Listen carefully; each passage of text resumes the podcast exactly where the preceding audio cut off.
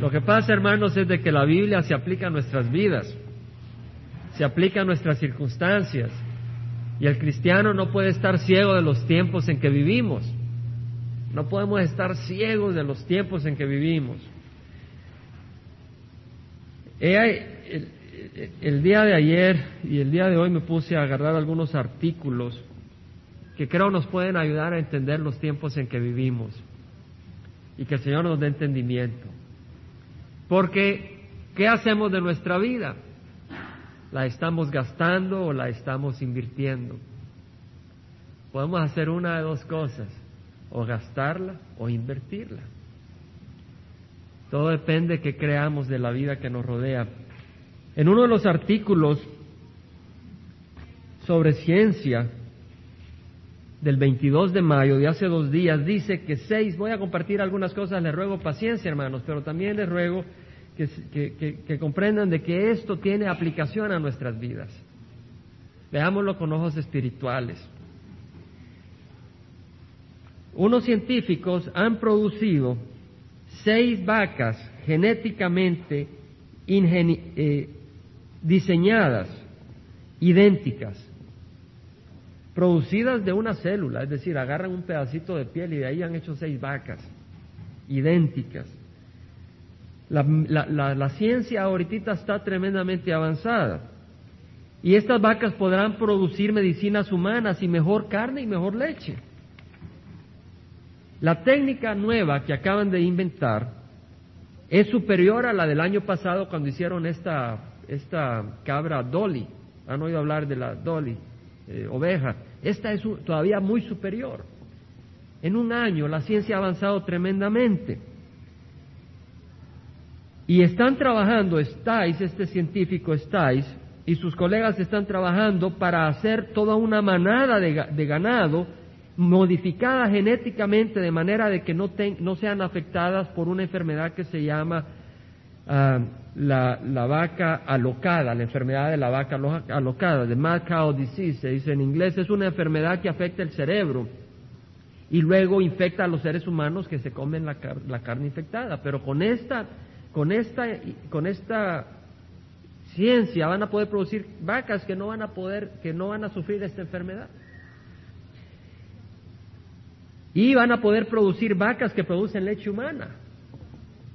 Van a, poner, van a producir vacas que en vez de hacer vaca y leche, van a, hacer vaca, van a producir leche muy similar al ser humano.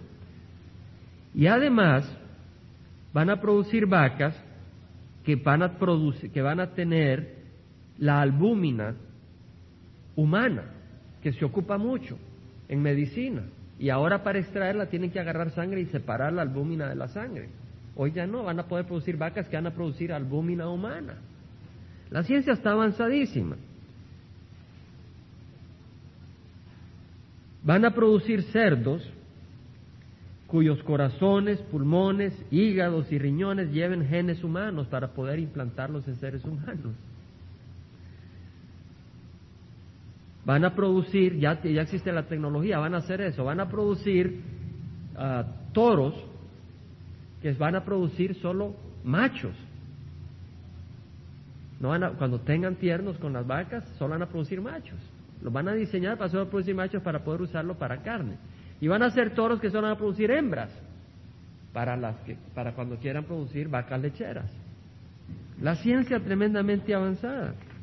En enero un científico, Richard Seed, dice que quieren hacer ya no solo duplicar vacas, quieren duplicar bebés. Cuando una pareja no pueda tener bebés, le van a agarrar un pedacito de piel al hombre y van a hacer un bebé idéntico al hombre.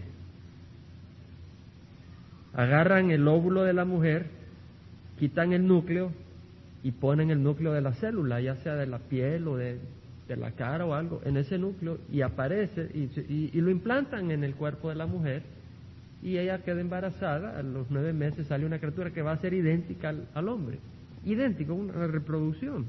Dice este hombre que cualquier oposición a su trabajo, porque él quiere hacer eso, va, le va a volar en la cara a los que se oponen. Dice, había mucha gente en contra del automóvil cuando se inventó el automóvil Toda tecnología nueva crea temor y horror, Pero cuando pase el tiempo, la duplicación de seres humanos se va a recibir con entusiasmo.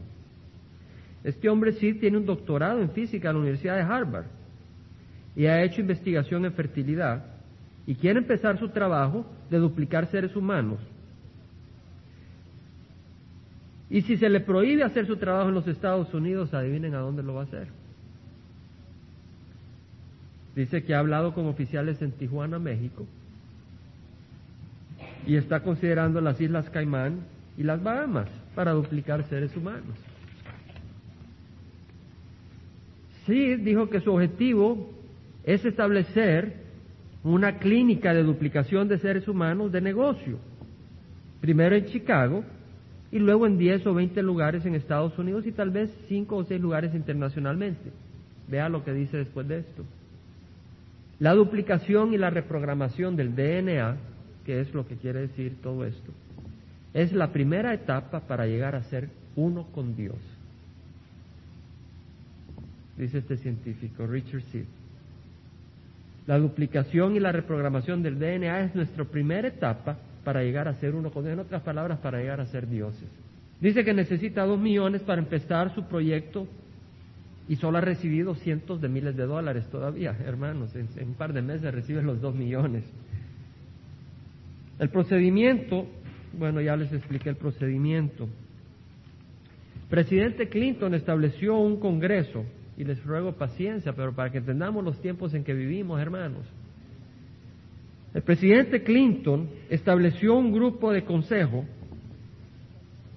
que recomendó el año pasado al Congreso que pasaran una ley impidiendo, prohibiendo la duplicación de seres humanos. Pero Harold Shapiro, que es la cabeza de este panel, cree de que el proyecto de sí de este hombre que quiere duplicar seres humanos está científica y clínicamente prematuro. En otras palabras, que, se espere un poco. En el futuro, sin embargo, Zafiro, este hombre de este comité que estableció el presidente Clinton, reconoce que pueden haber casos donde la duplicación de seres humanos puede beneficiar a parejas infértiles. Esta es la cabeza del grupo, de este panel, del presidente Clinton.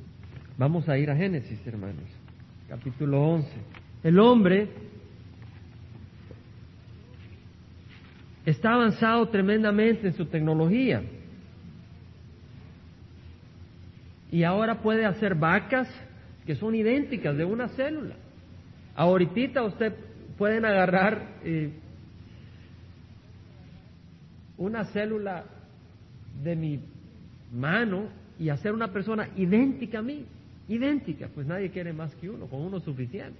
Pero pueden duplicarlos exactamente jugando con, la, con, cosas que ya solo le corresponden a Dios. En Génesis hablamos de una situación similar. Dice que toda la tierra hablaba la misma lengua y las mismas palabras. Esto fue después del diluvio. Y aconteció que según iban hacia el oriente hallaron a una llanura en la tierra de Sinar y se establecieron ahí. La raza humana se estableció ahí y se dijeron unos a otros, vamos, fabriquemos ladrillos y cosámoslos bien y usaron ladrillo en lugar de piedra y asfalto en lugar de mezcla y dijeron, vamos, edifiquemos una ciudad y una torre cuya cúspide llegue hasta los cielos y hagamos un nombre famoso para que no seamos dispersados sobre la faz de toda la tierra. En otras palabras, Dios les había dicho que se, se distribuyeran en toda la tierra. Ellos dijeron, no, nos vamos a reunir y para que no haya un diluvio vamos a hacer una torre alta hasta el cielo. Hablaban un mismo idioma. Estoy seguro que habían pleitos entre ellos, pero hablaban un mismo idioma. Y hoy en día hablamos un mismo idioma, no el inglés, no el francés, no el alemán, el idioma de la tecnología. El mundo se está uniendo en ese afán de la tecnología y se comunican unos con otros y de hecho existe el Internet. Y el Internet comunica a todo el mundo. Y ahorita estoy conectado al Internet porque me llama mucho la atención estar informado de lo que está pasando y poder compartir con ustedes lo que está pasando desde el punto de vista espiritual. Y uno puede contactarse con Rusia, con Israel, con todo el mundo. Y es increíble. El mundo habla una misma lengua, la tecnología está uniendo al mundo. El Internet ha unido al mundo. Pero el Señor descendió para ver la ciudad y la torre que habían edificado los hijos de los hombres y dijo Jehová, aquí son un solo pueblo y todos ellos tienen la misma lengua. El mundo se está tratando de unir. Una globalización. Y esto es lo que han comenzado a hacer y ahora nada de lo que se propongan hacer les será imposible. Nada de lo que el mundo quiera hacer parece ser imposible ahora, si en aquel tiempo parecía que todos lo podían hacer, cuanto más ahora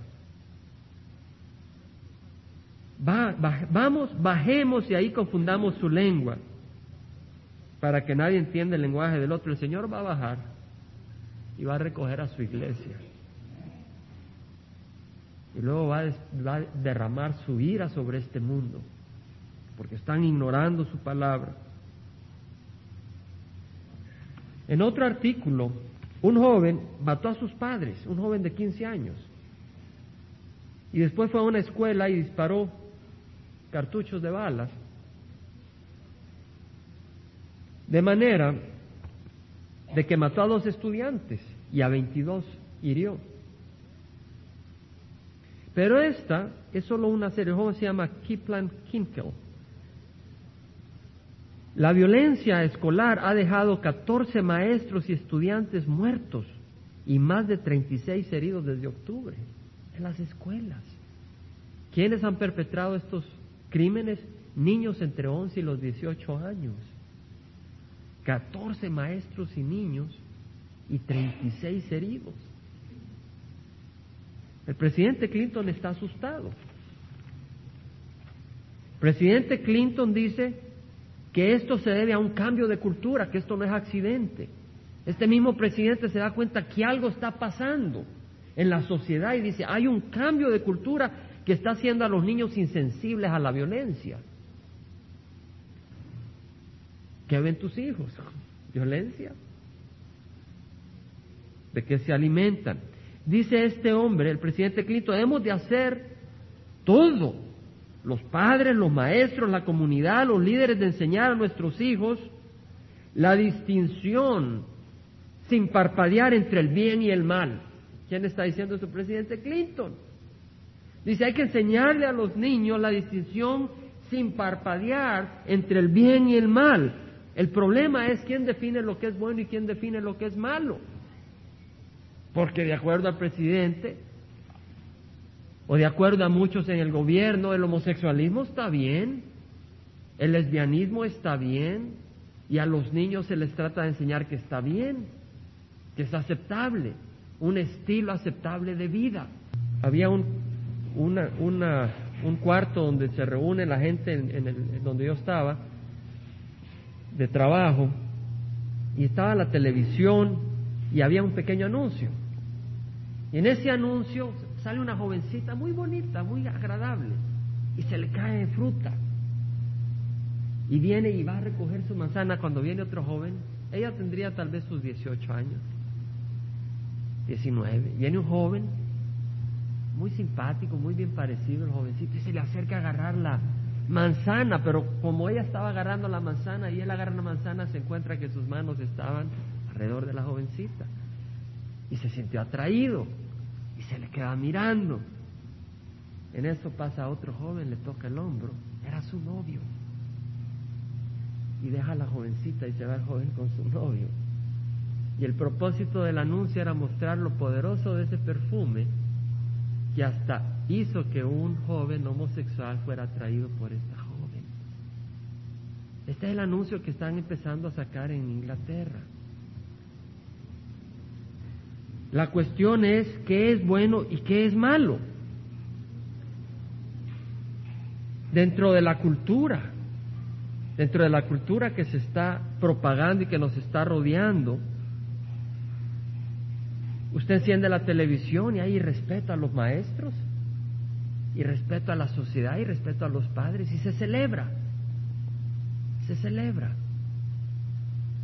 ¿Quién define lo que es bueno y lo que es malo? Porque lo que puede ser bueno para mí puede ser malo para ti, lo que puede ser malo para ti puede ser bueno para mí. ¿Quién lo define? Presidente Clinton es quien lo va a definir. Hermanos, gracias a Dios que tenemos la palabra de Dios. Lámpara es a mis pies tu palabra y luz para mi camino. Si tú quieres saber qué es bueno y qué es malo, ve a la Biblia. El problema es de que se has quitado, se ha sacado la Biblia de las escuelas.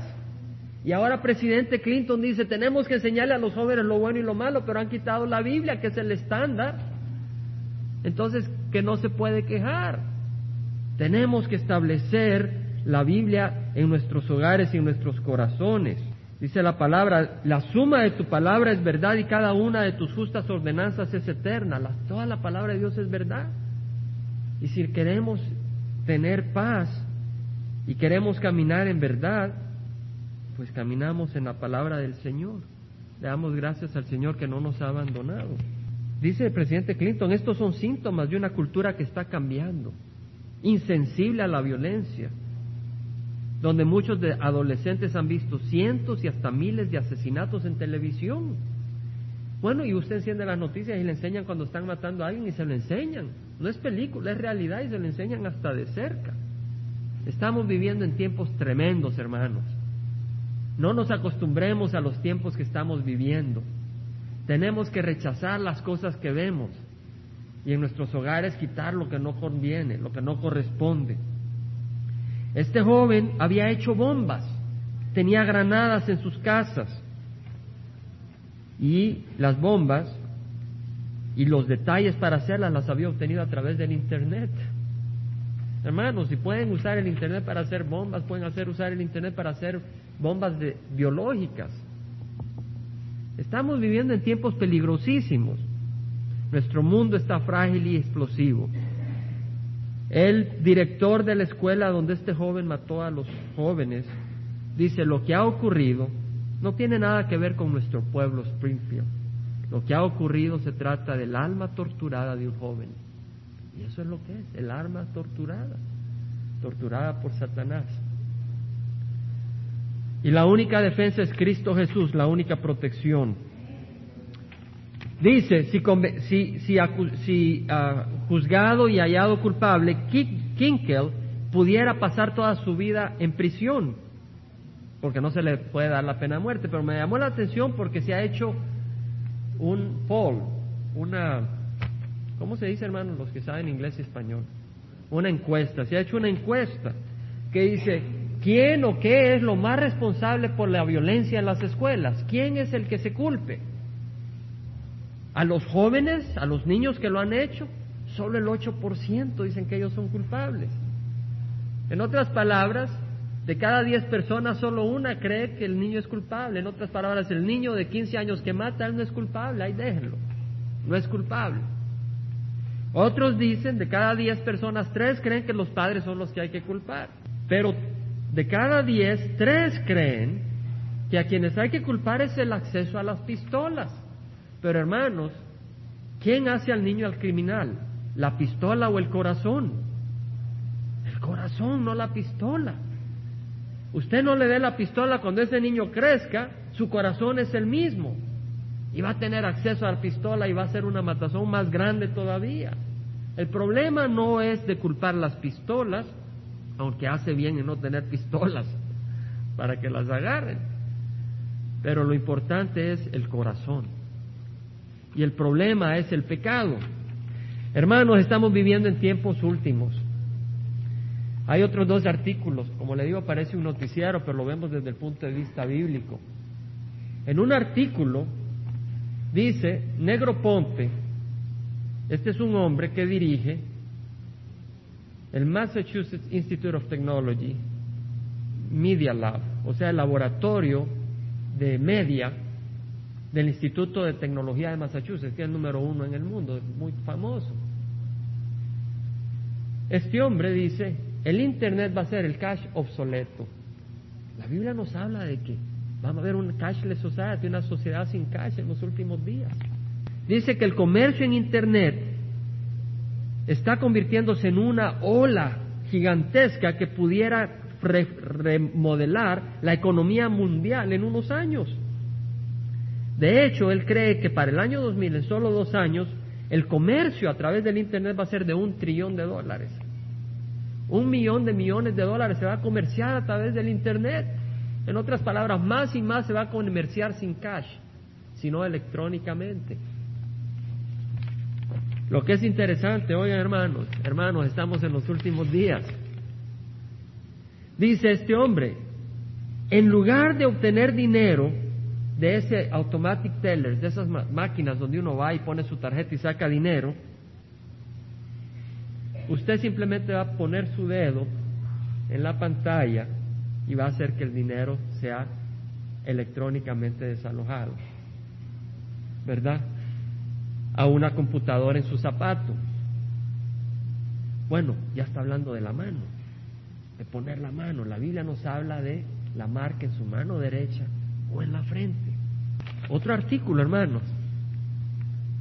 Dice esta compañía de que las 10 tecnologías de mayor avance que se van a ver en el año 1998, esto fue en enero del 98, las 10 tecnologías más importantes, una de ellas es biométrica.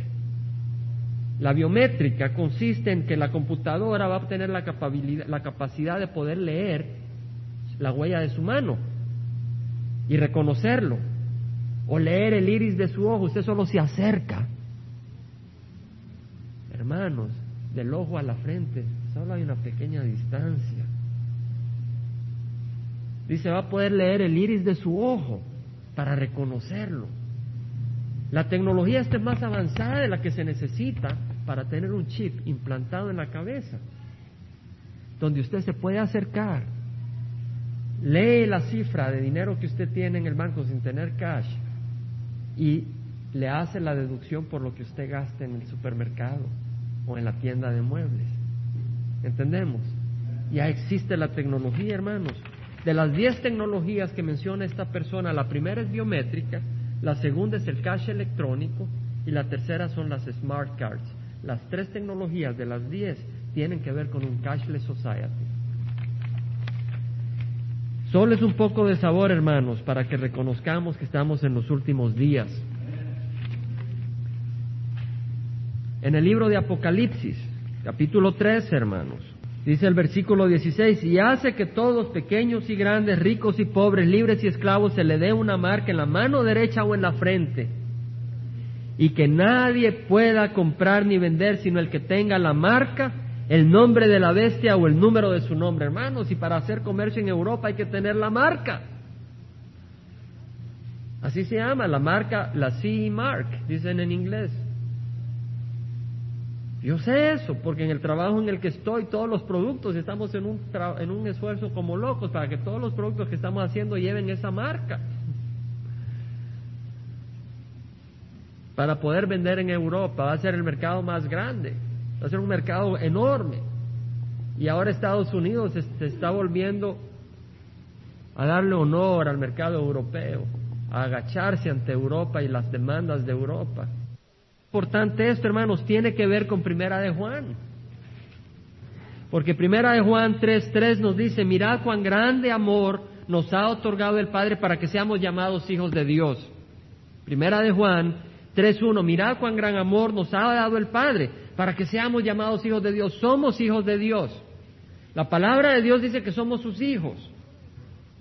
Y eso somos, pero esto el mundo no nos conoce porque no le conoció a Él. El mundo no conoce que somos hijos de Dios. Creen que somos aleluyas, creen que somos, que no entendemos. Amados, ahora somos hijos de Dios y aún no se ha manifestado lo que habremos de ser, pero sabemos que cuando Él se manifieste seremos semejantes a Él porque le veremos como Él es. Quiere decir de que tendremos una naturaleza reformada no quiere decir que seremos dioses, ¿verdad? Ya vimos este hombre científico que dice vamos a ser como Dios, ¿verdad? No, no vamos a ser dioses, solo hay un Dios y vamos a estar a sus pies alabando y glorificando su nombre. Amados, ahora somos hijos de Dios y aún no se ha manifestado lo que habremos de ser, pero sabemos que cuando Él se manifieste seremos semejantes a Él porque le veremos como Él es. Qué hermoso, seremos transformados, hermanos. Y todo el que tiene esta esperanza puesta en Él se purifica así como Él es puro. Esta esperanza es muy importante para poder caminar en santidad. ¿Cierto?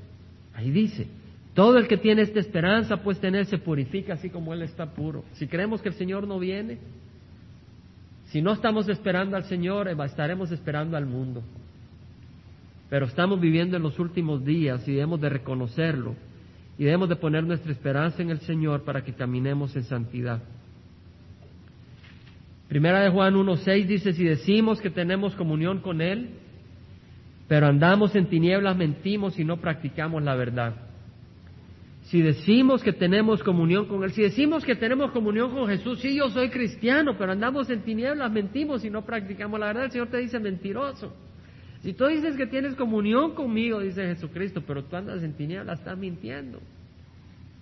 Y no estás engañando a tu vecino, no a tu papá, ni a tu hijo, te estás engañando a ti mismo y te estás enviando al infierno. Eso leímos la semana pasada y quiero seguir ahí, hermanos. Porque vemos de que el presidente Clinton dice que tenemos que saber distinguir entre el bien y el mal, pero necesitamos la luz para saber el bien y el mal.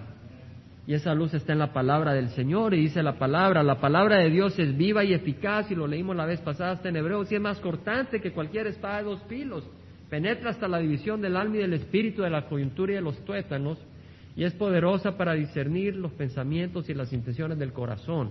Es poderosa para discernir los pensamientos y las intenciones. Hermanos, una acción viene de una intención. Una acción viene de un pensamiento. Y la palabra de Dios es poderosa para discernir nuestro pensamiento y nuestra intención. Después dice en hebreo, si no hay cosa creada oculta a su vista, no hay cosa creada oculta a la vista de Dios, no hay nada que esté oculto a la vista de Dios. A donde vayamos el Señor ahí está. A donde me esconda ahí el Señor me ve. No hay cosa oculta a su vista. Y todas las cosas están al descubierto y desnudas ante los ojos de aquel a quien tenemos que dar cuenta. Hermanos, yo le propongo esto, que si el Señor nos ve, vale la pena que nosotros veamos cómo nos ve. ¿Cierto? Si el Señor nos está viendo, yo quiero ver cómo me está viendo. ¿Cierto? Porque si voy a tener que darle cuenta a Él, yo quiero saber cómo me ve Él. Y para saber cómo me ve Él, tengo la palabra de Dios.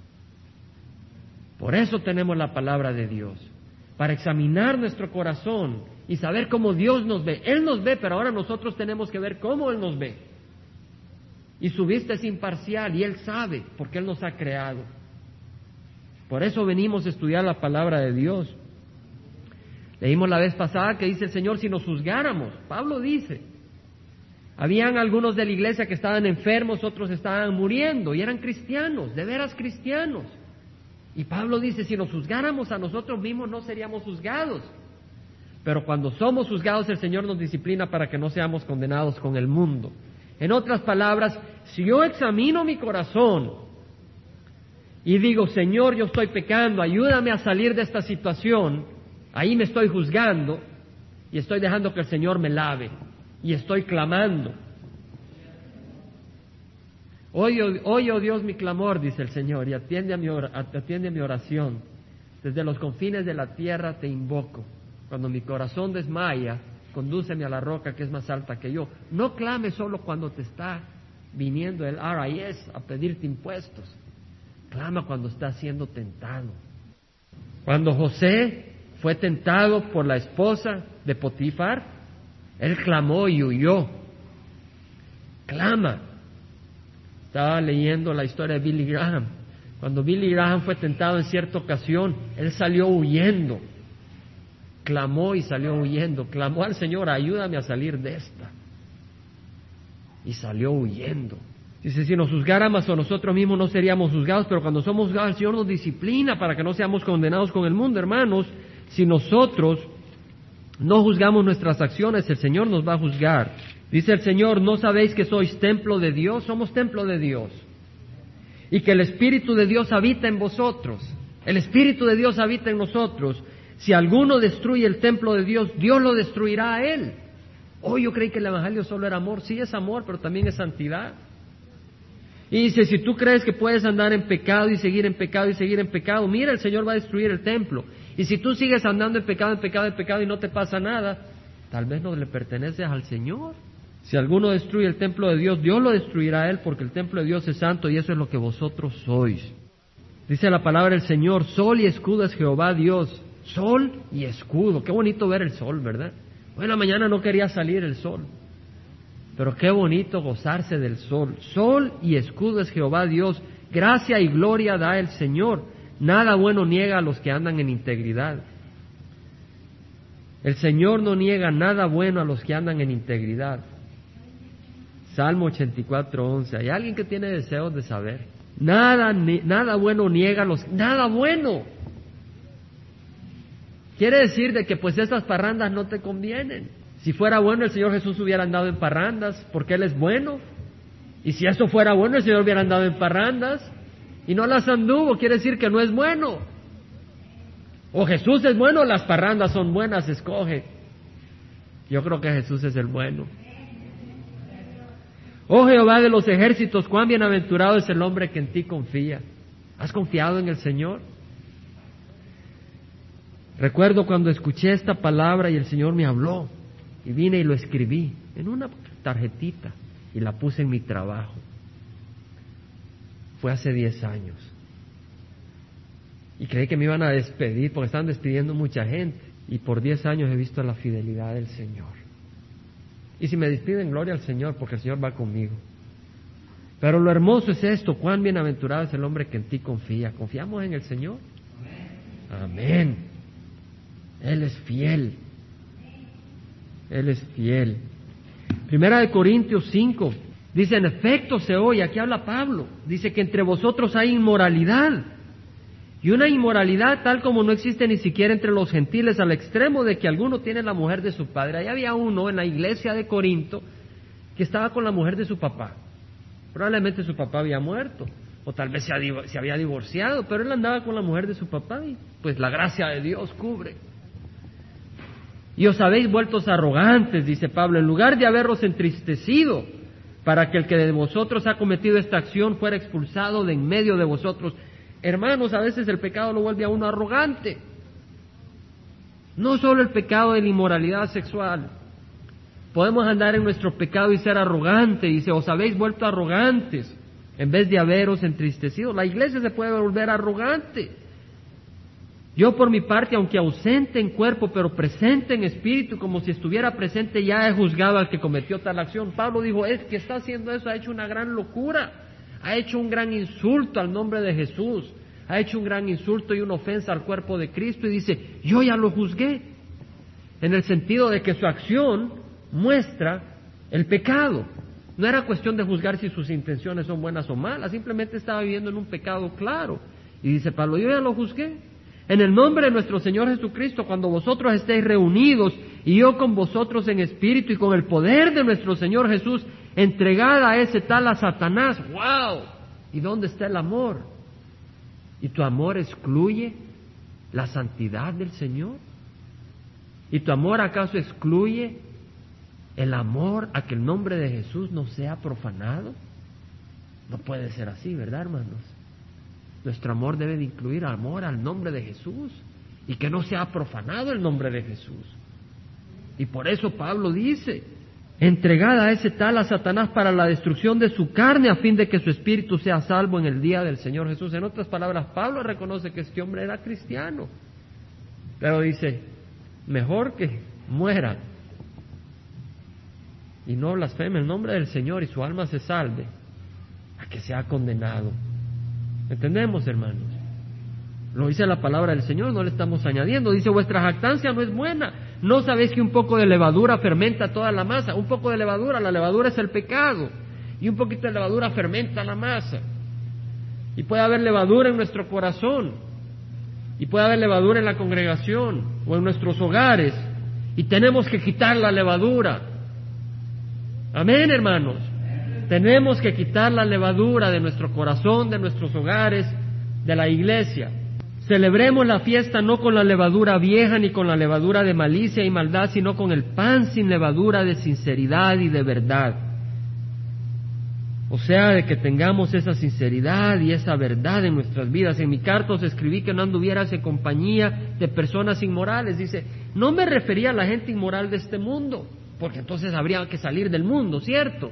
sino que en efecto os escribí que no anduvieras en compañía de ninguno que llamándose hermano es una persona inmoral. Lo que dice Pablo es que si tú estás en iglesia o en, en la casa o en el, bueno, en la, en, en, sí, en la vecindad, o en el trabajo y hay alguien que se llama hermano, yo soy hermano, sí, yo voy a Calvary Chapel, o yo voy a la primera iglesia bautista de Santana, y Calvary Chapel son iglesias muy hermosas, porque el Señor ha bendecido mucho nuestras vidas a través de Calvary Chapel, a través de la obra que el Señor ha levantado. Ha, traído mucha bendición. Pero dice, si tú vas con alguien que dice, sí, yo soy hermano, pero ahí le ves una Playboy Magazine, o algo inmoral, o es un mujeriego, dice el Señor, apártate de él. No digas, oh pobrecito, hay que mostrarle amor para que se arrepienta. No dice, apártate de él. Eso es lo que dice. Ahí dice que no anduvierais en compañía de ninguno que llamándose hermano es una persona inmoral o avaro.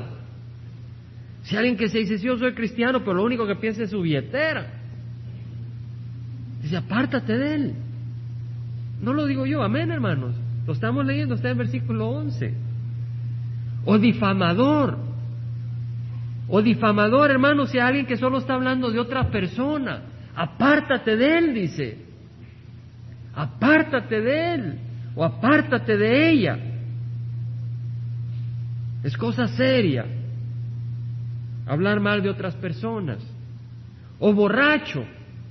No, pero pues él, él, dice que es cristiano, pero anda borracho. No, ora por él. Pero apártate de él si se llama cristiano.